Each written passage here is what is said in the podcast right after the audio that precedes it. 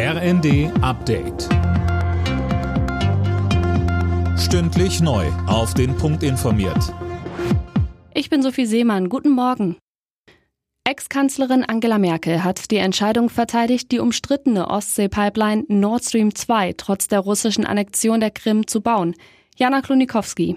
Es sei aber keine einfache Entscheidung gewesen, so Merkel gegenüber dem Redaktionsnetzwerk Deutschland. Sie habe zwar nicht an Wandel durch Handel, aber an Verbindung durch Handel geglaubt. Außerdem hätte sich die deutsche Wirtschaft für das Gas aus Russland und gegen Flüssiggas etwa aus Katar, Ägypten oder den USA ausgesprochen.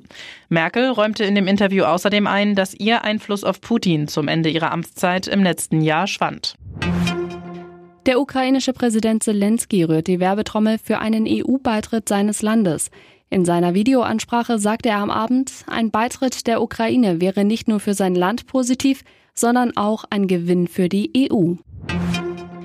Beim Bundesparteitag der AfD im sächsischen Riesa steht heute die Wahl der Parteispitze an. Erstmals könnte es auch einen alleinigen Parteivorsitzenden geben. Bisher wurde die AfD von einer Doppelspitze geführt. Mehr von Max Linden. Die gestern beschlossene Satzungsänderung sieht vor, dass die AfD künftig von einer Einzel- oder einer Doppelspitze geführt werden kann. Wofür sich die Delegierten heute entscheiden, ist noch unklar. Parteichef Tino Kruppalla will für eine zweite Amtszeit kandidieren. Er gilt als Favorit, auch wenn die AfD, wie Kruppalla gestern selbst einräumte, aktuell eine Schwächephase durchmacht. Als mögliche Co-Vorsitzende ist Fraktionschefin Alice Weidel im Gespräch. Die Regierung in Kiew wehrt sich gegen die Entscheidung, dass der Eurovision Song Contest im kommenden Jahr nicht im Gewinnerland Ukraine ausgetragen werden soll. Von Seiten Kiews hieß es, wir glauben, alle Verpflichtungen erfüllen zu können.